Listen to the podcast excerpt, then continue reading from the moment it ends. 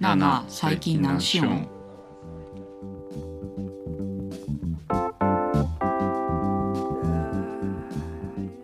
おはようございますこんにちはこんばんは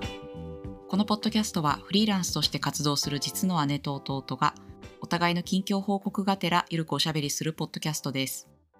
なあなあこの間さうん知り合いがさシェアした記事を送ったやん LINE ではいはいタイトルが「初見のキャラでもペンライトを振って応援すると魅力を感じる推しの科学が解き明かす沼の秘密」っていうね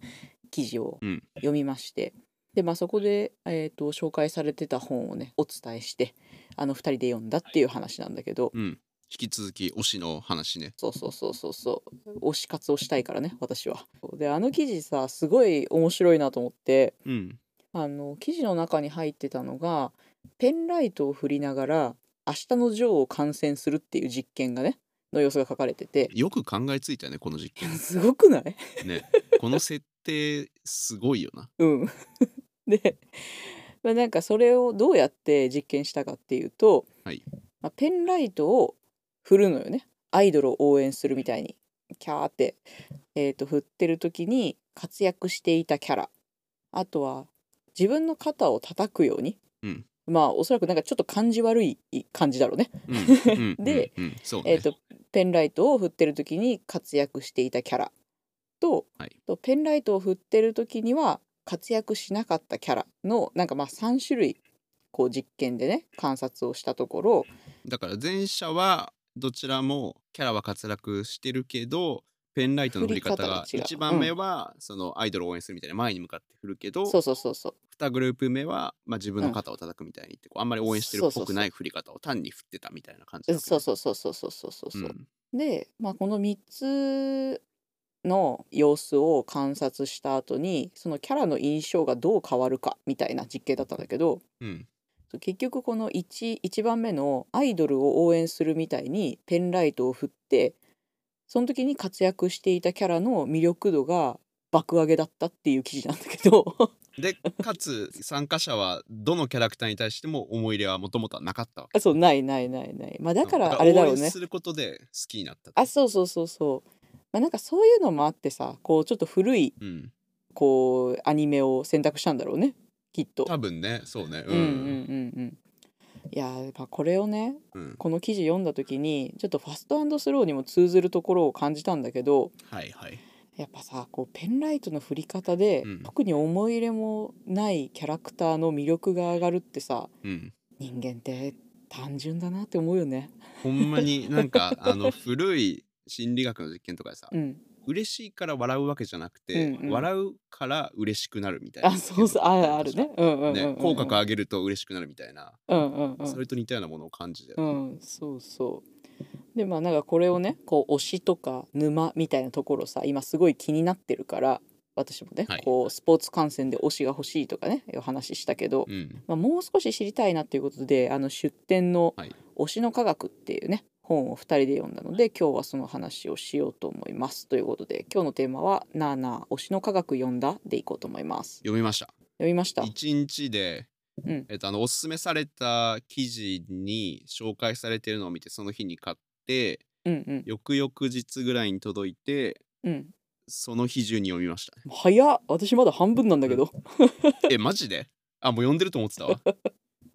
やでもそのくらいね、うん面白かったねねその推しのことを俺は分からんみたいなうんうんことを前も言ってたと思ううんけうど、んうんうんそもそも興味があったし、うんうんこのまあこれから話すであろうそのプロジェクション理論っうんていうことも全然知らんかったから、うんう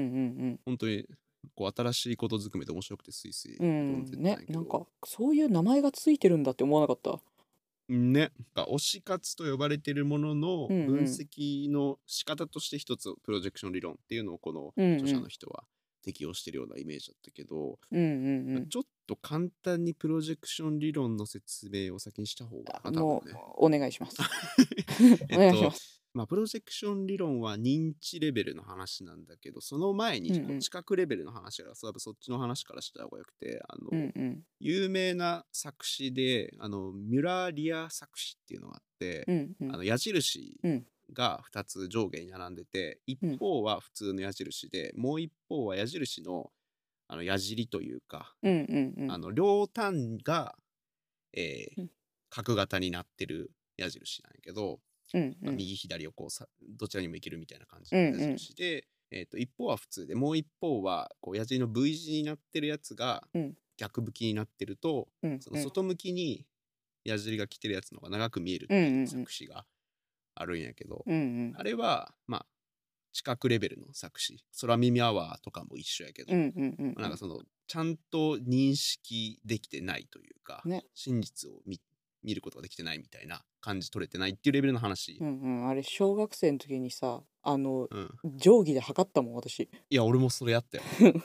何回見てもさうんちゃんと一方が長く見えるや、うんんうんそう測っても測っても長そうくそう見えるんだよなうんそう測って同じって分かっててもうん長く見えるっていうねそうそうまあ不思議なうんうん作詞が、まあでこれはだから知覚レベルだから情報を受け取った段階でもうすでうに、んそのまあ言ったら真実が見えないというかうんうんうっんていう話、でプロジェクションはもうちょっとこう入り込んでて認知レベルの話でだかうらんうん知覚のエラーじゃなくて、うんこうちゃんと能動的にそう見ようとして見てるうんうん感じうんのレベルの話うんで、うんえっとまあ、ここからはほぼ本の引用やけど、うんえー2015年に提唱された結構新しい概念うんで定義的には作り出した意味表象かっこイメージを世界に投射し物理世界と心理世界に重ね合わせる心の動きっつって何のこっちゃっていう難しい話 なんやけど、うんえっ、となんか例として出てたのが、うんえっとこの著者のお子さんかなが、うん暗い部屋の中で折りたたまれたアウトドアチェアを見た時に、うんお化けかと思ってめちゃめちゃ怖がってたうんうんうんうんエピソードがあって、でソース、まあ、このプロジェクション理論の中で言われているソース投射元うんと呼ばれているものがこの場合折りたたまれたアウトドアチェアうんうんで、まあ、ものとしてはアウトドアチェアなんだけど、うんその情受け取った情報を自分の中で処理して、うんそれをじゃあこれは何なんだっていう認識をするときにうんその折りたたまれ暗闇の中で折りたたまれたアウトドアチェアに対してある種のこう自分の中で生まれたイメージを投射する。うんうんうでんそれをターゲット投射先に投射して認識するうんというのがプロジェクションの仕組みで、うんうんこの例の場合で言うと、当社元が折りたたまれたアウトドアチェア。当社先も、えー折りたたまれたアウトドアチェアなんだけど、投射されたイメージがお化けだうんうんうんという風な感じうんうんで伝わるかな。いやそうだよなんか勘違いとかあの錯覚みたいそうなね感じでどっちもまとめられそうなんだけど、うん。多分この矢印の方はうん。もうなんかそのまんませ脊髄反射じゃないけどうん。なんかもう、う。そう見えるからしょうがねえみたいなうん。こう自分から疑心暗鬼になっちゃう感じだけどうん。なんか見ようとして見てる見ようとしそう勘違いしようとしてしてるっていうのがプロジェクションなんだよねきっとね。うん。で、まあなんかこれって、うんあの、俺がパッと思い浮かんだのが、う日本のさ、妖怪ってそういうもん。あーそうねその当時の知識では説明できない自然現象とかに対して、うんうん妖怪とか、まあ、お化けみたいなものを考え出して、うんまあ、こいつが悪さしてるっていうふううにん世界を理解してたから、まあ、これも一種のプロジェクションなんだろうなというふうに最初うんうん冒頭読んでたよね。でそこからまあ実際にじゃあプロジェクションってどういうふうに推し活と関連してくるのっていうことがどんどん展開されてくるよううんうなん内容うんでした。いやそうなんだよなんかこう没入していく感じだよね。そうそうだかそう。らなんかこのアイドルであの、うん推しのさマークがあったりとかこう、うんカラーがあったりするじゃない、あるなねんか多う分んジャニーズとかはあるんだろうね。そうだよねあるよね、うんうんうん俺も聞いたことはあうる。んね、そうだからなんかそれを身につけることで本当はただの青なんだけど、うんこの青はあの人のイメージカラーに違いないみたいなうん感じで身につけるものがどんどん青いものが多くなっていくっていうのはなんか推し活の一つうんっていうのも書いてあったしなんか個人的にはこの著者の人もうん割とオタクだと思うんだよね。なんかそんな感じだったよね。うんうんそうなんかちょっと心情が分かりすぎてる うん感じがしたからうんかなり理解がある感じはしたよね。そうそうまあその中で出てきたあの漫画の二次創作はいはい、の話なはいんかは私はすごい面白いなと思った。うんうんうんうんうん。じゃあ面白かったポイントの話をうんうんしてこううかな。んうんどこが面白かっ俺がねあの気に入っ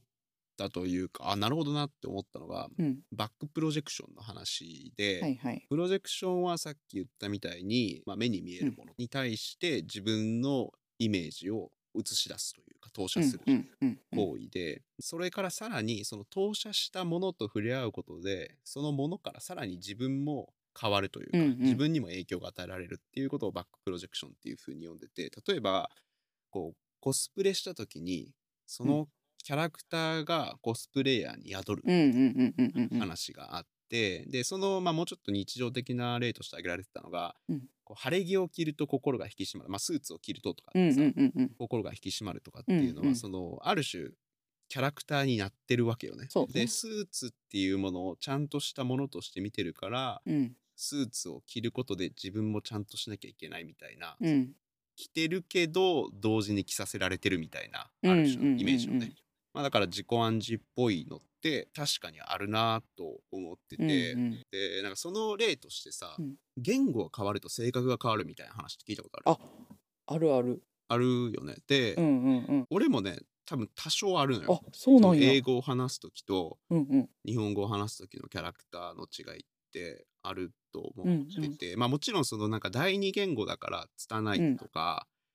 うっんていうのも関係してなくはないと思うからプロジェクションだけでは言い切れんけど、うんでも英語に対して自分が持ってるうんイメージ、うん英語話者に対してとか、うんうん俺が英語を習う時に見てたものとか聞いてたもうんののイメージを自分自身に投影してるんやろなっていうのを、こあのーバックプロジェクションの話でを読んでて思ったよね。あーなんかちなみにさ日本語とさ、英語の時ってさなんかどういう違いがあんの自分の中ではとね、うん。ジョークが多くなるえあのうまいこと言ってやろう感がうんあの日本語で喋ってる時よりも強いね。へえうん日本語の会話においてもなんかなんかこう、うんちょっとしたチャチャを入れたいなっていう気持ちは比較的強い方だと思うんだけど自分が、うんうんうんまあ英語だとそれがさらに強まる気がしててへでーそれって多分そのうんほんまにこれちょっとねあの切り分けがしづらいんだけど、うんうんあの英語話者の文化って言ったら変やけど、うんうんなんつったらいいんだろうなその会話の運び方がやっぱりちょっと日本語とは違うよね。日本で言うとボケツッコミみたいなのがあるうんとして、それに対応する、まあなんか英語のやり取りみたいなのがうんうんあるんよね、うんうんうんうんあちょっとなんか皮肉っぽいことを言ってみたりうんうんこう言葉遊びみたいなのを差し込むみたいなのをうんなんか入れようとする気持ちが強い気がする、あーで面白いこうテンション高くなりがちとかっうんうんうんていうのはなんかちょっとバックプロジェクションも一部入ってるんじゃないかなっていうふうにう思っんてうるよね。ん入ってそう入ってそうでまあこの話が何かっていうと、まあ、プロジェクションってある意味こう世界にさ、うんのこう無色透明の世界に対してこう自分なりの意味付けをしてうんするという行為が多分プロジェクションだというふうに俺は理解してるんだけど、うんうんじゃあまあその意味付けをした世界の中で自分はどう生きるのかっていうふうに世界うん外に対して視線を向けた後に自分に対その視線が返ってくるよううなんうんうん感じがバックプロジェクションなんだろうなとうんいうふうに思んんってて、こう推しが生きがいになるみたいな言い方ってマジで意味わからんと思ってないけど、うんうんあそう考えるとあある程度なんかあなるほどなと思えるところがうんあうんうんうんったよね。うん確かに世界ができるわけだもんねそうだからまあなんかこう推しを見てそのまあこの人は頑張ってるとかっていうことに対してうんうん自分を頑張ろうっていうふうに思うという意味では推しを持つことの良さみたいなうのはんうんきっとあるんだろうなと。うんうんうんうんいうのが一つと、うんまあそれに関連してるんやけどさうんあのずっと前にあの平野啓一郎さんの本うんを引いてさ、文人の話をしたことがはあっいたはやいんはいはいこれもまあなんかプロジェクション的な説明もできるのかもなというのをみながら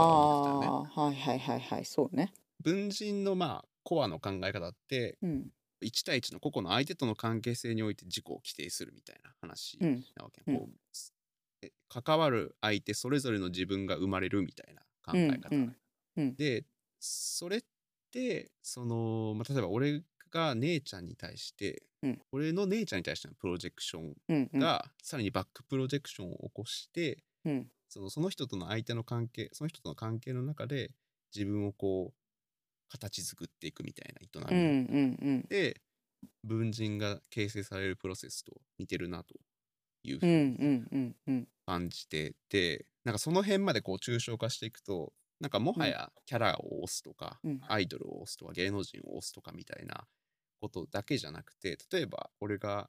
こう文人の考え好きだなって思うことも、うんなんかまあ推しに近いようなうんうんうん感じなのかもしれんなというふうんううんなうんことを思ってた。うんうんうんうん確かになんかこのまあ推し推し活を、まあ、10個もうん20個もやれる器用な人ってなんかそんなに多くはない気がするんだけど、うんうんうんうんなんか自分たちがさこうあんまりアニメに入れ込むとかさ、うん芸能人に入れ込むってことがないじゃないうんそうだからなんかそういう世界を持ってる人のことがうん羨ましいのかもしれないなってうん思ってたんだよそうね。ねうんうんあるとで思うまあそれはスポーツもそうだしなんかそういう推し活をしてる人の人生の方がカラフルそうみたいな、うんうんううんんなんかそういう気持ちを持ってるのかなっていうのはうん私も同じところ読んでて思ったのとうんあとなんかそのさっきさ私二次創作の話がすごい面白かったっていう話をしたじゃない。ほいほいほいあったねうん本の中ではアンパンマンを例に出されててはいはいあれおもろかったねうんね、あのいかにアンパンマンとバイキンマンを恋愛関係として読み解くかみたいな あのー技術があなったじゃなんいで。毎回バイキンマンはやられるのにうん、毎回 そう毎回アンパンマンにかかっていくのかとかそうそうそうアンパンマンはなぜバイキンマンをコテンパンに打ち止めさずに生殺しにしてるのかみたいな ねそうそうそうそうそうそうでそれはあのバイキンマンはアンパンマンに構ってほしいからやってるみたいなさうんそのなんかあの研究活動との対比はいはい、はい、で推し活と研究活動は一緒だみたいな話があったじゃない。面白かったねうんでなんかめちゃくちゃ二次創作ってレベル高いことしてんだなって思って。うんなんかなんとなく自分はその物語とか漫画とかを読んだ時に、うんその作者が、えー、と提示したものをそのまんま吸収する傾向がある。そうねそう思うねわかるうんんうんうんなんだけどその二次創作ができる人ってそのストーリーの中で説明されてないポイントってどこなんだろうとか,、うんそのなんか疑問を感じる力みたいなのがめちゃくちゃ強いんだなっていうのがすごい印象的で、なんかあそこはあなんか自分はこういうふうにうんこう作品を読んだことがなかったなっていううんなんか使ってない筋肉を見つけた感じがした。ああそうねあのーうん、まあ研究活動か研究活動うんとうのん対比のところで本当にうまいこと書いてるなとそ思うっそうそうた そうそうなんかあの推し活推し活というかまあ二次創作がねあの、うんうんうん二次創作活動と研究活動対比でさ仮説検証プロセスを見 た見立ててたよ、うんうんうん二次創作の活動でアンパンマンとバイキンマンは実は好き合ってるのじゃないのかとうんうんいう仮説が、うん仮説をある人は立て、うんうんでその仮説を裏付けるあの 証拠としてなんで何度もバイキンマンはアンパンマンのところを攻め込んでいくのだとかうんうんなぜアンパンマンは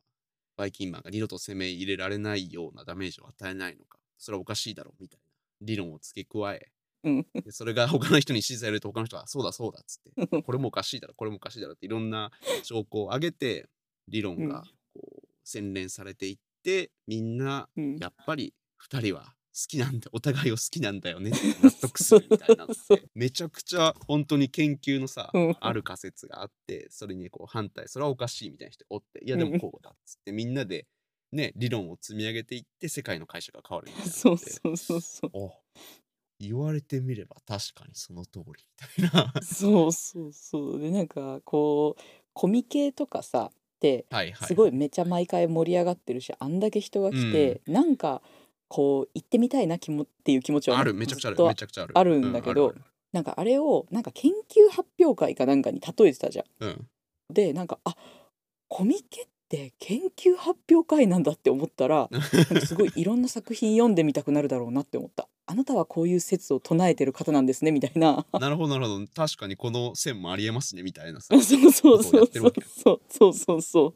う。それめちゃくちゃ楽しそうやなって思ったよねいやーそうなんだよなんかあんだけこう二次創作する人が多い、まあ、私の友達にもいたけどえなんかそれにのめり込むのって、うんなんかそういう余地があるからなんだっっていううんなんか二次創作を見る目も変わったというか、うんなんかちょっと自分からは縁遠い場所な気がしてたんだけど、うんうんうん、なんかぐっとね興味が湧いてきたねこの本のおかげで。でもさその二次創作ではないけど、うん俺その、えっと研究活動との対比のところ読んでる時うんうんに思ったのが、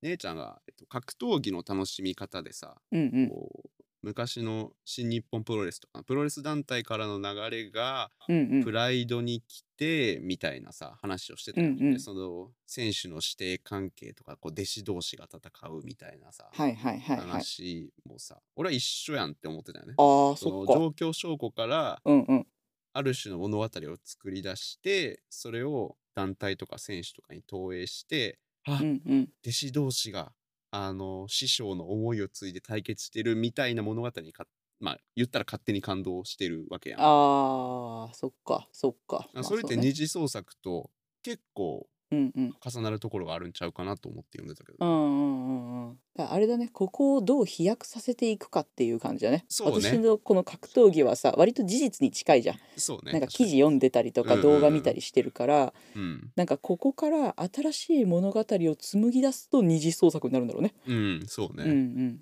まあ、その格闘技の話もそうなんだけどおうなんかこのプロジェクションの例として最近読んだ漫画がねあのめちゃくちゃこれだっていうのがあっておうそう先日ね第2回日の出漫画プレゼン大会をねやったんですよ。おうあもう第2回配信され そうてそうそうそうあの鉄は熱いうちに 打とうかなって思っ素て晴らしいそ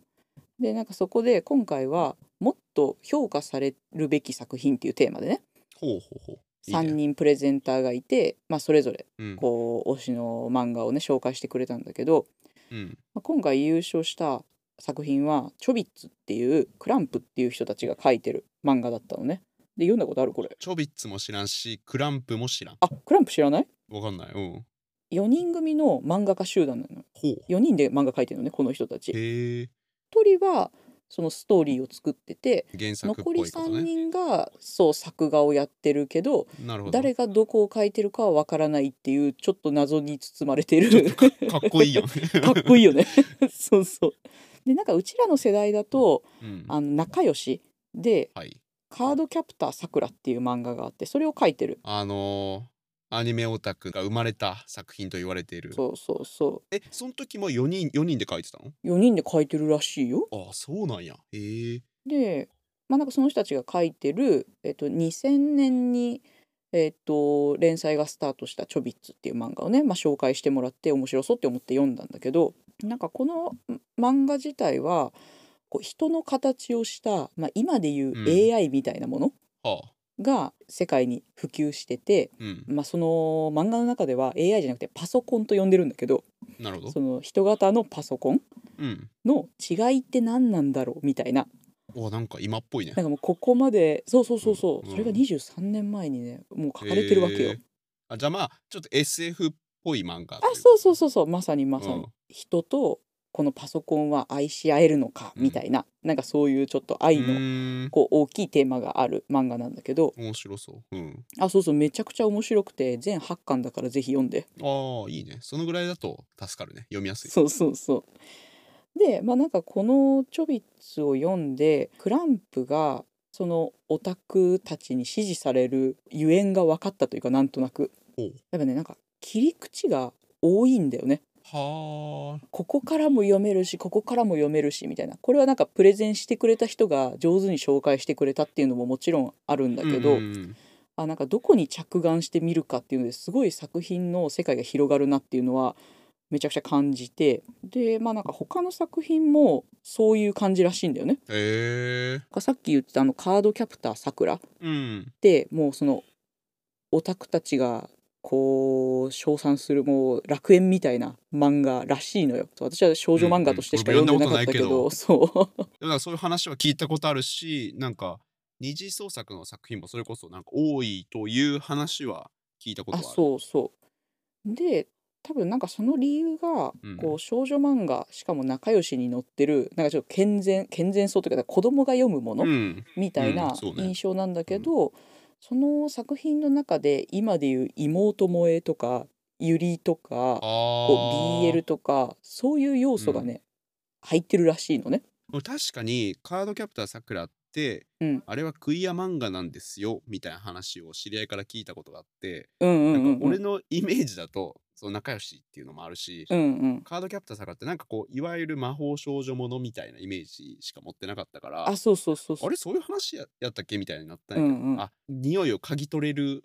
あシグそナうルみたいなのらしいあねるわけねそうそうだ多分そのクへーイア漫画だって言ってる人はもうすでにプロジェクションしてると思なるほどねううんうんはははははそうそうだからまあこういろんな属性のうん研究者たちのこう解釈を爆発させられるカードキャプターさくらうんとそれを作ったクランプはすごいっていうのがなんか あー実際に読んでみてあそういうことなのかって納得がうんいったっていうのがまずそのチョビッツを読んで思ったことなんだけどそれさ今聞いてて思ったんやけどさうんうん4人組っていうのめちゃくちゃ強いのかもしれんねあー一人で書いてるとさうんこうその人の視点でしかまあそのストーリー展開にどこまで4人が均等に関わってるかって分からんけうんど、うんうんうんまあ、カードキャプターさくらも、うんまあね、さっき言ったように二次創作がいっぱいあるということはいろんな切りうんう口んから見ることができて、こういろんなこうなんか仕掛けみたいなのが、まあ、おそらくうん埋うんめ込まれてるわけやん。でちょびっつもおそらくそういうふうな要素があるうとん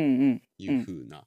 話ってなると、この4人もちろん個々の能力もあるんだけど4人組ですでにその場でさうん研究活動行われてるああのかなって思う書きながら。そうなのよでもこの人たちね4人とも最初から商業士なわけじゃなくて同人の出身なのね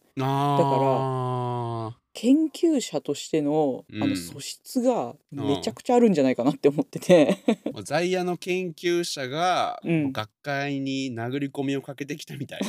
なそうそう感じなそわけうね。うんっていう あのイメージをした私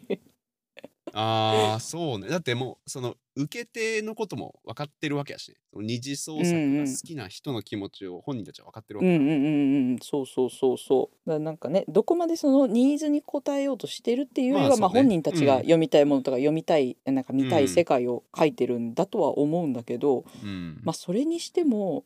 多分なんかそういう素質がないとこんな全部盛りみたいな作品ってできないうんんじゃないかなと思うしやっぱなんかこの作品自体の血が濃いというか、うんこういろんな場所から見え切り口から見えるこううん血の濃い作品があって、だからこそうんなんかその二次創作に展開されるだろうし、うんその二次創作の二次創作みたいなことうもんうんうんうんうんなんか出てくるんじゃないかなってなんかこの漫画を読んでいて思いましたね。あそれはちょっと読んでみたいな気になるね。推し活とかオタ活っていうのはもう分析する力とうん仮説を立てる力と、想像を膨らませる力とあと作品を愛する力とうんもう、めちゃくちゃパワー使う活動なんだなって思った。そうねでかつきっとそのそれに合う題材というか、うんうん作品もさうん、ある程度なんか特徴はあるんだろうねそのき多分完璧な世界観が成り立っててさ、うん全部こう整合してたらさ想像力が入り込む余地がないやん、うんうんうんうんうんうんちょっとこう隙があるというか、うんうんミステリアスな部分があるというか語りきられてないところがあるとそこにね読者の想像が及ぶわけで、うんうんそういうなんかその作品としての性質もかなり大きく作用するんだろうなって気はするんでね、なんか漫画も人間も隙がある方がモテるんだねいやっていうことよ多 分そういうこと全なの部よ説明しちゃダメなんだよきっとだから分かりやすいともうなんかいやそれ以上知ることなくないってうんうんうなっんちゃうっんて、あそういうことねほいほいちゃんちゃんで終わっちゃうんやろねうんうんうん考えさせられるねなんかいやあのねこの「推しの科学」読み始める前にうんちょこっと読んでた本が別にあって、ほうほう、で「推しの科学」を読んでうんはははってなってあれなんか前読んでた本とつながるかもって思ってうんうん最近そっちを読んで、うん結構衝撃を受けたからちょっと次回はうんうんそっちの話をしてもいい、おおプロジェクションとかストーリーって今の話だとーうん人と人をつなげるものうんうんとしての側面に光が当たってたんだけどそうじゃない機能もあるぜみたいなうんうん内容の本を読んだから、へーちょっと次回はそっちの話をしましょう。おおーいいですね次回に続くということで次回に続くということではいはいじゃあ今週はこんなところでおーいこのポッドキャストでは姉のあさみ弟のあつしへの質問も大歓迎しています概要欄のお便りフォームからご連絡いただければ次回以降にご紹介や題材の参考にさせていただきますということでほんではまた次回はいじゃあねーおーいじゃあねーはーいバイバーイ